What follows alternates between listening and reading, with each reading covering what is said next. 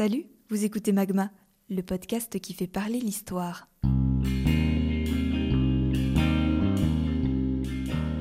Chaque mois, je vous propose de découvrir un parcours de vie unique, des témoignages inspirants, captivants, des femmes et des hommes qui se sont retrouvés, volontairement ou malgré eux, à vivre une date clé de notre histoire contemporaine. Au Cambodge, de 1975 à 1979, après cinq ans de guerre civile, le régime communiste radical des Khmers rouges commet l'un des pires massacres du XXe siècle. En quatre ans, au moins 1 700 000 personnes sont mortes. C'est un quart de la population du pays qui disparaît. Mon invitée est une rescapée de ce génocide. Elle était enfant lorsque les premières déportations ont eu lieu. Avec sa famille, elle parvient à obtenir le statut de réfugié politique et démarre une nouvelle vie en France. Elle raconte son exil, son intégration, sa double culture imposée, ses rêves de jeune femme, le souvenir de ce traumatisme, comment elle s'est construite, comment elle s'est découverte. Je suis Clément Saccard et je suis ravie de vous faire rencontrer Soko Fai pour ce tout premier épisode de Magma.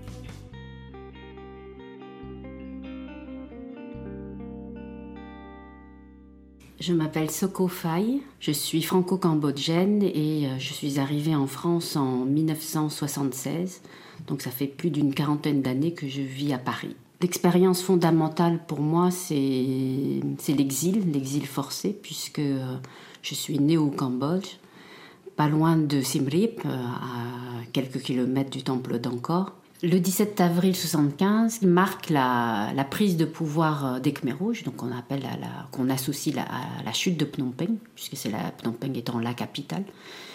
Et, euh, donc pour moi, qui, marque le, je dirais le, début du génocide où euh, les, Khmer Rouges ont fait évacuer toute la population des villes, hein, toutes les villes du Cambodge, dont Phnom Penh, où à l'époque il y a plus de, en, plus de 2 millions de, citadins qui sont évacués de force.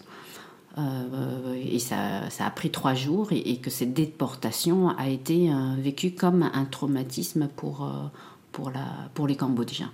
Les, les Khmer rouges venaient avec les armes et avec les haut-parleurs demander à la population de partir sous prétexte que les, les Américains vont bombarder les villes et euh, donc il faut évacuer, que les Khmer Rouges avaient organisé à la campagne euh, tout le ravitaillement, etc. Et donc euh, plus de 2 millions sont jetés à, la rue comme ça et, partaient vers, les campagnes. Et au bout de trois jours, ils se rendent compte qu'en fait, ils vont jamais revenir, mais qu'ils sont déportés dans, dans, des, zones rurales et qu'ensuite, au bout de six mois, quand ils, sont, ils restent dans un endroit, ils sont ils sont ensuite déportés ailleurs. Enfin, donc il y a eu aussi euh, plusieurs déplacements et euh, certains historiens pensent que les, déplacements permettent aussi de, de, casser les liens, de casser les clans, hein, de, fragiliser euh, les, personnes hein, pour qu'il n'y ait pas d'attache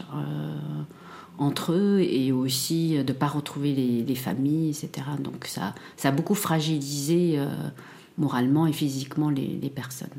Dans le regard des bourreaux, il y a le nouveau peuple et l'ancien peuple. L'ancien le, peuple, ce sont les élus, si je puis dire. C'est ceux qui, sont, euh, qui ont des droits, qui sont reconnus euh, par, par, les Khmer rouges. Et l'ancien peuple, c'est souvent ceux qui viennent euh, de la campagne, des paysans, ou ceux qui viennent des, des deux régions de, de l'Est du Cambodge où, les Khmer rouges ont, pris le maquis dès la fin des années 60.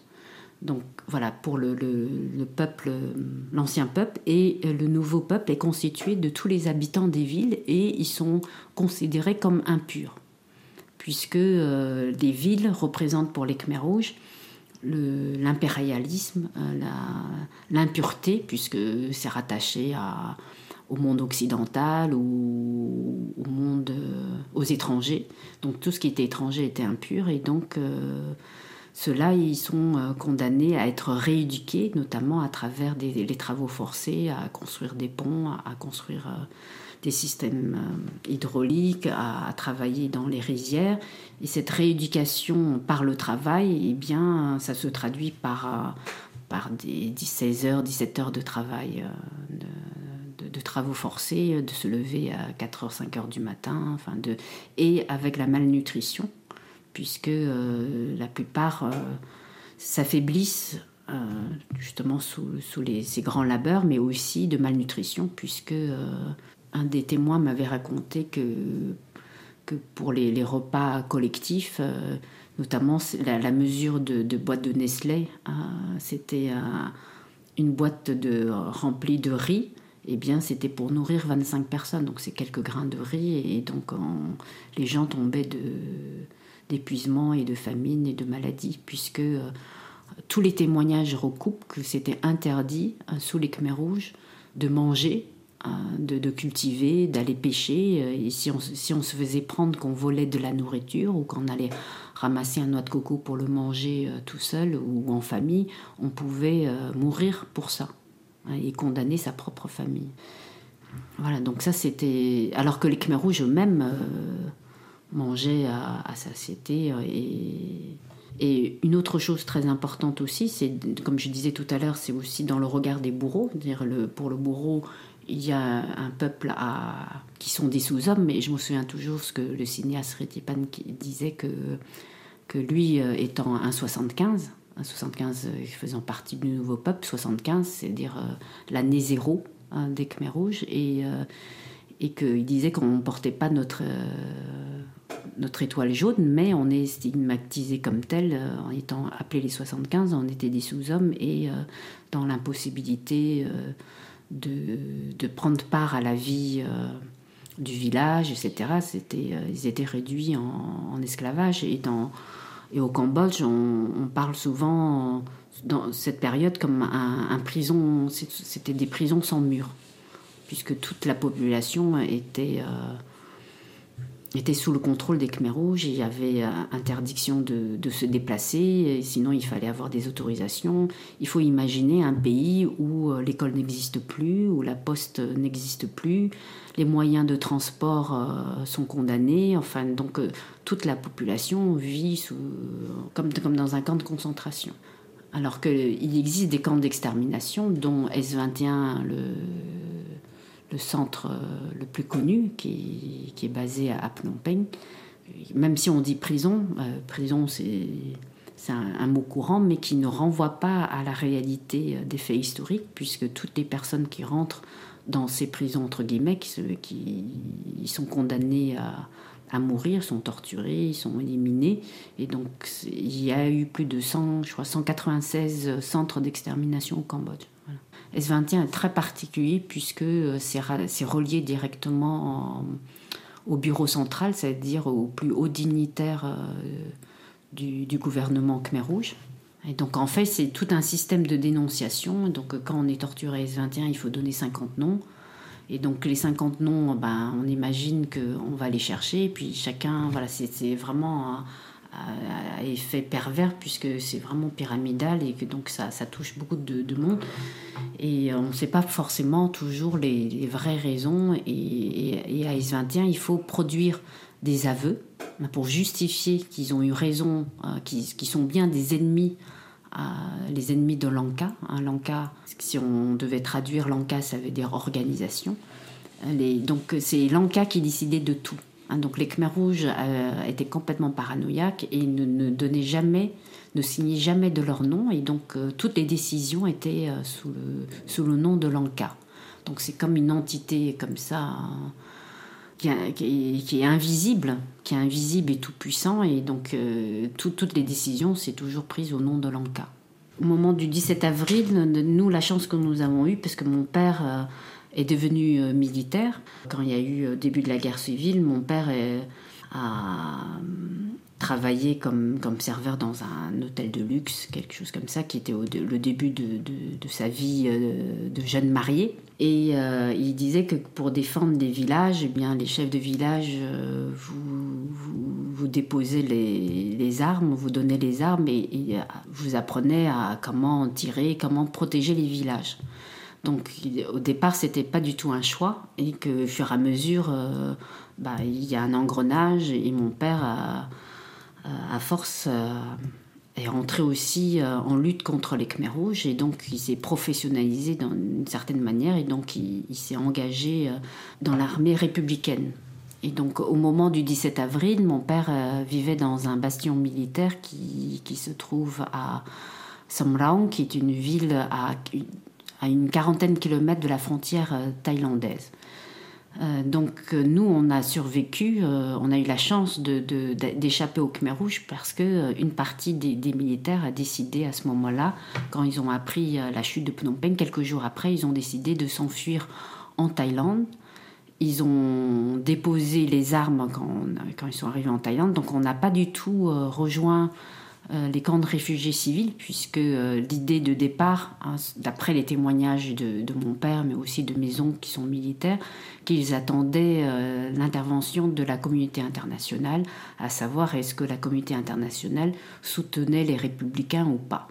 Je ne sais pas si c'est vérifiable ou pas, mais selon les dires de, mon père et de mes oncles qui étaient militaires à l'époque, c'est que, la communauté internationale soutiendrait l'ancien gouvernement que si arrivaient à réunir la, la, moitié des ministres ou la moitié du gouvernement.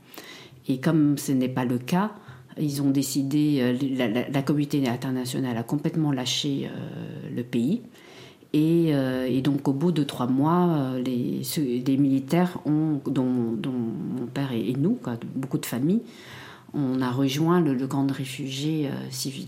Et donc là, après, on est resté quelques mois de plus avant de pouvoir euh, partir en France. J'ai très très peu de souvenirs. Euh, souvent quand on est enfant, on sélectionne beaucoup de, de souvenirs. Donc j'ai gardé des souvenirs euh, de jeux avec, avec, mes, avec mes frères ou avec mes, voisins. Il y avait des jeux de, de compétition et, et, et, un des jeux c'était d'attacher des bouts de banane voilà, comme sur un poteau. Et, donc il y avait 4-5 bananes et les enfants ne pouvaient pas utiliser les mains pour, manger la banane. Il fallait sauter et, finir la banane. Et, j'étais arrivée première et, à l'époque c'était 5 euh, bahts. Bahts c'était l'argent de thaïlandais et c'était beaucoup et, ça m'a permis d'acheter mes, mes, mes, premières chaussures qui étaient des flip-flops et c'était voilà, c'était une des souvenirs d'enfance qui est heureuse puisque j'avais gagné et puis ça m'a permis de de ne pas être pieds nus et d'avoir euh, des voilà d'avoir des chaussures. Quand on est enfant, on se protège dans, dans les jeux et tout ça, mais après, 40 euh, ans après, il y a, comme on dit, euh, le retour du refoulé. Et par exemple, il y a 2-3 ans, j'ai beaucoup rêvé pratiquement en série plus, plusieurs rêves qui tournent autour des toilettes, qui sont sales, des toilettes euh, qui sont éloignées ou inaccessibles, ou des toilettes qui sont dans un état désastreux. Enfin voilà, tout tourne autour des toilettes jusqu'à que je, je, finis par comprendre, en étant aussi en psychanalyse, donc de, pouvoir élaborer tout ça, que je me suis rendu compte que, que ça renvoie à, un souvenir. Euh, refoulé, c'est-à-dire mis de côté, c'est-à-dire que j'avais oublié, et j'ai oublié justement les, sanitaires euh, désastreux dans, les camps. Et, je me souviens que euh, des années après, longtemps après, que mes cousines qui, avaient vécu dans le même camp de réfugiés que nous nous parlaient des toilettes comme des toilettes immondes, très sales, parce que c'est des toilettes collectives, il n'y avait pas d'hygiène et tout ça et que souvent c'est là qu'on attrape les, microbes, les ténias. Et, moi-même, quand j'étais arrivée en France, j'avais j'avais le ténia et tout qui, qui venait de, de, la vie des camps. Et donc j'avais complètement, quand mes, cousines me parlaient de, des toilettes et tout, j'avais, aucune image, aucun souvenir, alors qu'on a vécu dans le, dans le, même endroit. Et donc euh, le lien que j'ai fait avec mes rêves en, série, comme ça, en répétition, je me suis dit, mais en fait, rêver de, ces toilettes, c'était le retour du refoulé, c'est-à-dire de, pouvoir accéder à, mes souvenirs de, quand j'étais enfant dans la vie d'un camp de mais aussi ça renvoyait à, ma vie dans le présent, enfin en tout cas il y a 2-3 ans, qui était euh, une vie de, remise en question, de, rupture, puisque j'avais décidé de, divorcer. Donc de, et donc c'est comme si ça, que ces rêves en série de toilettes me renvoyaient ce que je vivais dans le camp et que le camp de réfugiés était pour moi dans le symbolique ou du point de vue métaphorique qui est un, no man's land, c'est-à-dire no man's land, c'est-à-dire un, lieu et un temps qui est suspendu, qu'on ne sait pas si on, a quitté le monde du passé, euh, le, Cambodge, et on sait qu'on ne doit pas revenir en arrière puisqu'on risque notre peau, puisque les Khmers rouges sont au pouvoir, et en même temps euh, être suspendu parce qu'on ne sait pas du tout où on, va aller, si, un, ou si un des pays allait nous accueillir ou, pas. Donc euh, j'ai compris que, que c'était plus difficile pour les adultes, pour mes parents qui étaient plus dans la survie et euh, une des souvenirs, euh, c'est quand ma mère raconte que qu'elle était enceinte de mon frère et que j'étais toute petite, qu'elle me tenait par la main, qu'il fallait euh, s'enfuir sur un vélo, que ma mère est tombée, nous tous, enfin, est dans, dans un... Enfin, voilà, quand il fallait se cacher, etc. Donc il y a comme ça des souvenirs. Et, que mon père récemment, là, il y a encore un mois, quand je les ai au Cambodge, il nous racontait que qu'il avait fait euh, du cyclopousse hein, pour, euh, avec d'autres euh, pour pouvoir, pouvoir gagner un peu d'argent et, un peu pour nous donner un, voilà, pour survivre. Et il disait que même pour aller faire du cyclopousse, il fallait aller en cachette, notamment le soir, sortir de, voilà, couper les barbelés, sortir, parce que c'était interdit quand on vit dans un camp on, est apatride et donc on est, euh, je dirais pas qu'on est des, sous-hommes, mais en tout cas on est déclassé en tant qu'être humain, on n'a pas de droit, on n'a pas de, liberté et en attente d'un pays qui nous accueillerait avec un statut.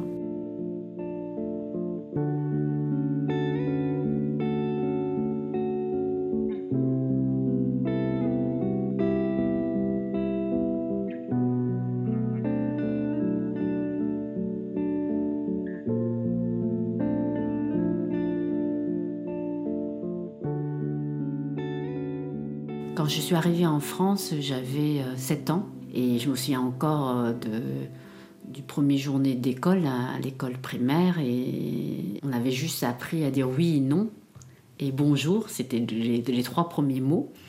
Mais j'ai aussi gardé des souvenirs euh, de qu'on était des, des, aides de curiosité, puisqu'on faisait partie à cette époque des, des, des, tout premiers réfugiés, des tout premiers asiatiques. Mais j'ai pas vécu comme comme du racisme, mais plutôt comme, voilà, comme des objets de curiosité. Et donc, ils nous apprenaient à, des chansons, et puis qu'on répétait, euh, et qui rigolaient parce qu'on avait des drôles de prononciation. Et... Mais en tout cas, l'intégration, euh, pour nous, j'ai plutôt des souvenirs heureux, et j'ai eu la chance d'avoir aussi euh, une maîtresse dont j'ai oublié le nom, mais que je n'ai jamais oublié. Et cette maîtresse du cours préparatoire me gardait après 16h30 et pendant une demi-heure, elle m'apprenait des mots. Et donc j'ai eu la chance d'avoir rencontré des, des aides qui étaient soucieux euh, de pédagogie, le soucieux d'apprendre, de, transmettre. Et donc, euh, dans mon parcours, euh, oui, voilà, je, suis reconnaissante d'avoir rencontré des personnes qui m'ont soutenue et qui m'ont encouragée à, à, apprendre et, non pas à être rejeté dans, la marche. Je pense qu'aujourd'hui, la question de, des réfugiés, des apatrides se pose différemment qu'à mon époque. Pour, euh, mes parents, euh, c'est plus difficile pour eux parce qu'ils ont le souci de, gagner de l'argent, de nous faire vivre. Et euh, mon père avait fait le choix, avait le désir de rester à Paris. Ma grand-tante a fait les papiers nécessaires pour qu'on puisse hébergée chez elle euh, sur Paris. Et donc j'ai gardé souvenir qu'on était 17-18 euh, dans deux pièces à mini-montant. Et donc on, dormait vraiment les uns à côté des autres, même, même dans les couloirs. Et, mais en même temps, voilà, c'était être ensemble. Et, j'ai su par mes parents après que quand l'un d'entre eux avait un salaire et ce salaire était euh, partagé. Était, voilà, donc c'est vraiment aussi des, grands moments de solidarité. Et donc mon père a, a commencé sa vie comme, comme ouvrier chez Citroën. Et puis après, il était fraiseur et ensuite euh, chauffeur de taxi. Euh, voilà, donc non, j'ai toujours connu mes parents, ils ont toujours travaillé. Ma mère elle a fait des heures de ménage. Enfin, j'ai toujours vu mes parents très, très courageux. N'ont jamais connu le chômage, ils ont travaillé toute leur vie. Mes parents étaient des simples gens, si je puis dire, parce que ma mère, elle était orpheline. Elle connaît pas son nom de famille, elle connaît pas sa date de naissance et comme elle n'avait pas d'acte de naissance, elle a jamais pu aller à l'école de toute sa vie. Et je pense que c'est quelque chose qui a été euh, très lourd pour elle à, porter, de, le désir d'apprendre et, comme si c'était un rêve euh, qu'elle pouvait pas réaliser. Et avec le recul, je me dis qu'en fond, euh, j'ai réparé d'une certaine, certaine, manière ma mère, puisque comme elle n'a jamais été à l'école euh, de toute sa vie, moi je, passe euh, toute ma vie à l'école si je puis dire, puisque je suis euh, enseignante-chercheur, donc maître de conférence en histoire de l'art à, l'Université Paris 8. Et, donc j'ai fait toutes mes études à l'Université Paris 8, ma thèse, j'ai enseigné là-bas, et j'ai encore 20 ans devant moi, donc en fait je, je passe toute ma vie à, à l'école. Donc et, pour mon père, l'université, l'école, les diplômes euh, comptent beaucoup pour mon père, peut-être même un peu trop, puisque on a été élevés, euh, mes frères et moi, avec euh, toujours ce, souci de, réussir, hein, pour, même pour exister aux, yeux de, mon père. Et je me souviens encore quand on est arrivé en France, pour lui, quand il, dit il ne faut jamais oublier qu'on a les yeux débridés, qu'on est différent et qu'on vient d'ailleurs. Et donc pour euh, réussir à euh, s'intégrer dans, dans, le nouveau pays adoptif, il fallait réussir par, euh, par les études.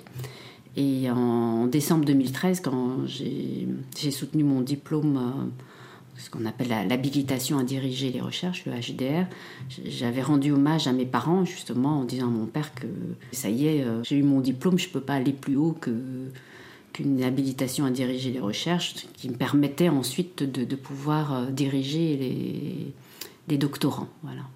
Et donc, quelque part, oui, on a, ils ont eu cinq enfants et tous les cinq, on a tous eu au moins bac plus 5. donc, euh, c'était quelque chose qui était très important pour mes parents. Et maintenant, avec le recul, je me dis qu'ils ont, ils ont choisi notre intégration par la connaissance par le travail intellectuel et non pas par euh, la réussite matérielle comme ont connu beaucoup mes cousins, euh, de faire du commerce ou de même pas forcément faire des études de commerce, mais faire du commerce, de, gagner vite l'argent, d'avoir une belle villa, des voitures. Et alors que nous, on a tout, beaucoup, pendant longtemps, on a toujours, et mes parents ont toujours leur, maison de HLM, donc on vit toujours. Euh, voilà, donc ils ont choisi de, de jamais privilégier le côté matériel pour privilégier justement le, désir d'apprendre. Euh, l'adolescence, comme toute période d'adolescence, c'est toujours très compliqué parce que c'est le tiraillement pour mes parents entre euh, le devoir de, mémoire hein, et donc euh, être toujours attaché à la culture et à la tradition cambodgienne et pour la question de la femme, de la jeune fille, c'est toujours très compliqué de ne pas avoir le droit de sortir de la maison, de sortir, d'avoir des frères qui vous accompagnent, même en bibliothèque. Et en même temps, euh, ils sont conscients aussi que la vie parisienne, c'était aussi euh, que les, enfants, les, adolescents allaient dans les booms, allaient dans les fêtes, etc. Donc c'était pas simple pour mes parents. Je pense qu'ils étaient très tiraillés par ça. Et donc j'ai beaucoup souffert de ne pas avoir les mêmes droits que les jeunes filles de mon âge. Tous mes dimanches sont réquisitionnés euh, parce qu'il fallait euh, se taper une heure de trajet de bus et, de métro pour aller euh, à Créteil, pour apprendre à être là à 9h, de 9h à midi. Pendant 3 heures, on était tenu à apprendre la langue cambodgienne. Et après, à peine rentré à la maison, à 14h jusqu'à 17h, on avait 3 heures de danse, de danse classique, de danse folklorique. Enfin, tout ça pour, euh, pour préserver la, la, culture cambodgienne. Donc voilà, j'ai vécu dans le tiraillement en tant que, jeune, jeune, jeune, femme qui ne pouvait pas découvrir euh, si facilement les rapports de, société, de partir à la découverte même de Paris. Et de l'autre, de, pour mes parents, surtout pour mon père, qui était très sévère, c'était ne, jamais renoncer d'où on venait. Et donc ça passait par l'apprentissage de la langue et de la danse. Et donc depuis toute petite, j'ai toujours eu un seul rêve, c'était d'être médecin, de vouloir être docteur. Et, je me souviens que tous les vendredis, j'allais euh, en bibliothèque euh, après l'école pendant deux heures. Euh, je faisais, je, noircissais mon, mon cahier à grand format. De, documentation, je faisais des, croquis, j'essayais d'apprendre tout ce qui concernait le, corps humain, comment réparer les corps humains, jusqu'à euh, enfin réaliser mon rêve qui est euh, d'aller, euh, de, s'inscrire en, première année de médecine au CHU de Bichat.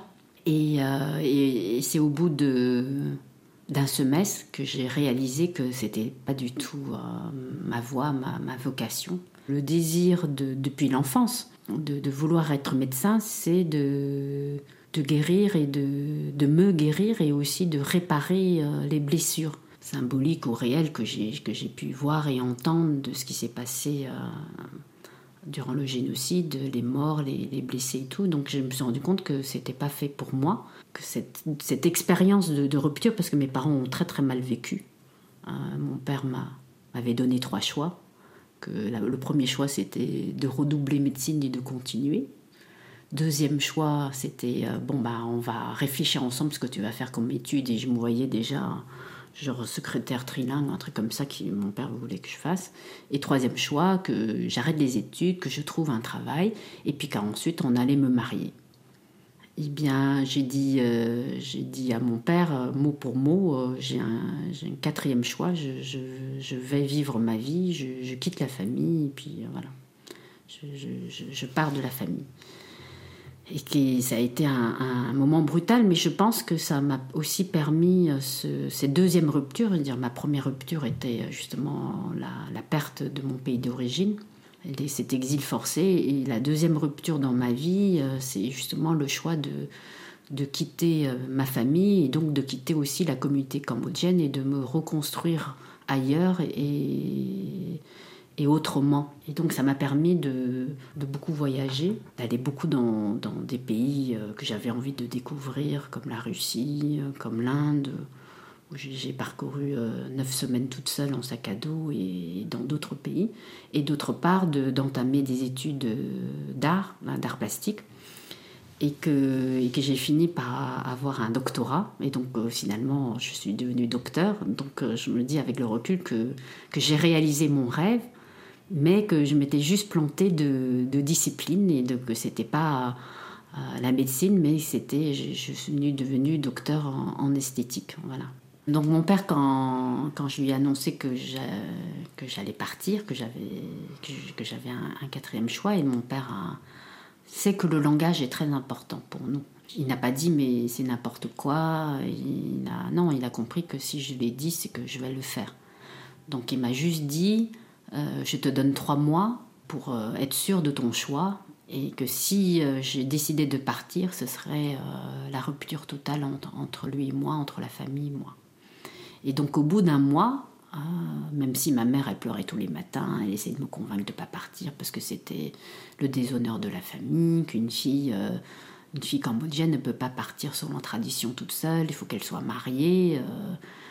Voilà, donc sinon j'étais une fille de mauvaise vie, si je puis dire, et donc euh, ça a été très très dur, mais je, pense que mon désir de liberté était beaucoup plus grand, et j'avais euh, la chance d'être bien entourée, d'avoir des amis qui m'ont aidé à trouver un appartement, de, trouver même un, travail, euh, faire du babysitting, de travailler dans une boîte de, de sondage, etc. Donc je ne suis pas partie avec rien, mais j'étais partie avec, euh, avec un toit. C'est bien passé pour moi, parce que j'imagine que quand on peut être démuni, fragilisé et, partir comme ça en coupant avec sa propre famille, la chance que j'ai eue, c'est que j'avais des amis formidables et que j'avais aussi des, des, adultes bienveillants avec qui euh, j'ai des liens très forts et que voilà, donc euh, j'étais née sous une bonne étoile et donc j'ai pu me reconstruire plus facilement, avec des hauts et des bas, mais j'avais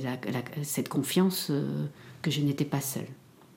Ce qui, ce qui m'a permis de, réparer un peu les blessures de, cette première fracture, de, de, cet exil forcé quand j'étais enfant, c'est d'une part la mise en place du tribunal pour juger les Khmers rouges. Je me rappelle encore quand j'avais lu le journal euh, dans le métro, j'étais mais en larmes parce que je me dis ça y est, la justice euh, euh, peut se mettre en place et que pour même la justice peut aussi être vue du point de vue symbolique, c'est-à-dire de séparer les, bourreaux des, victimes.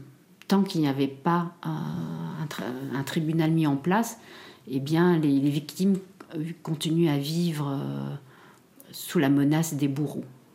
Et, ça, c'était intolérable. Et donc le tribunal, ça permettait donc de séparer euh, cette ligne symbolique entre, entre les bourreaux et les victimes. Donc ça, ça a été euh, la première étape d'un retour possible avec, euh, avec mon pays d'origine. Et en 2007, mes fils, qui avaient le désir de connaître le Cambodge, voulaient, comme leur rêve, leur cadeau, tous les deux, ont demandé que je, que je les emmène au Cambodge. Et donc on a fait un voyage, un très beau voyage tous ensemble au, Cambodge. Et, euh, et, je me rappelle encore euh, le tout premier mot de Harris, mon deuxième fils qui a 7 ans, quand elle avait mis les pieds à, à.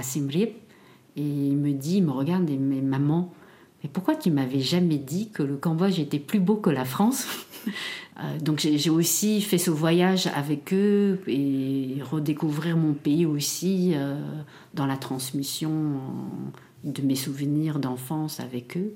Et, que toute cette période, c'était aussi lié à un engagement d'autres euh, artistes et, intellectuels de, reconstruire le pays. C'est tous ensemble qu'on a travaillé autour de, ces ateliers qui ont permis ensuite, pour moi personnellement, permis de revenir au Cambodge et de m'engager dans le travail de coopération, dans le travail de mémoire avec la, toute nouvelle génération cambodgienne. Et, c'est ça qui m'a permis aussi de me réconcilier avec le pays.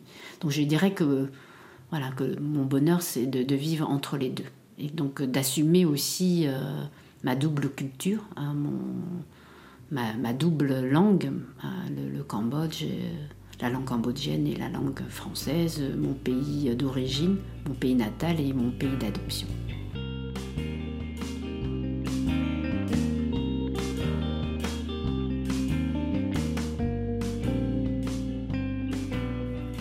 À d'avoir accepté de raconter son histoire à mon micro. Merci à vous de l'avoir écouté. Si ce témoignage vous a plu, sachez que vous pouvez le noter je serai ravie de vous voir exprimer tout votre amour avec 5 étoiles. En attendant le prochain témoignage qui sortira le mois prochain, n'hésitez pas à suivre Magma sur Instagram, Facebook et Twitter. Il y a même un site internet www.magmapodcast.com. À bientôt!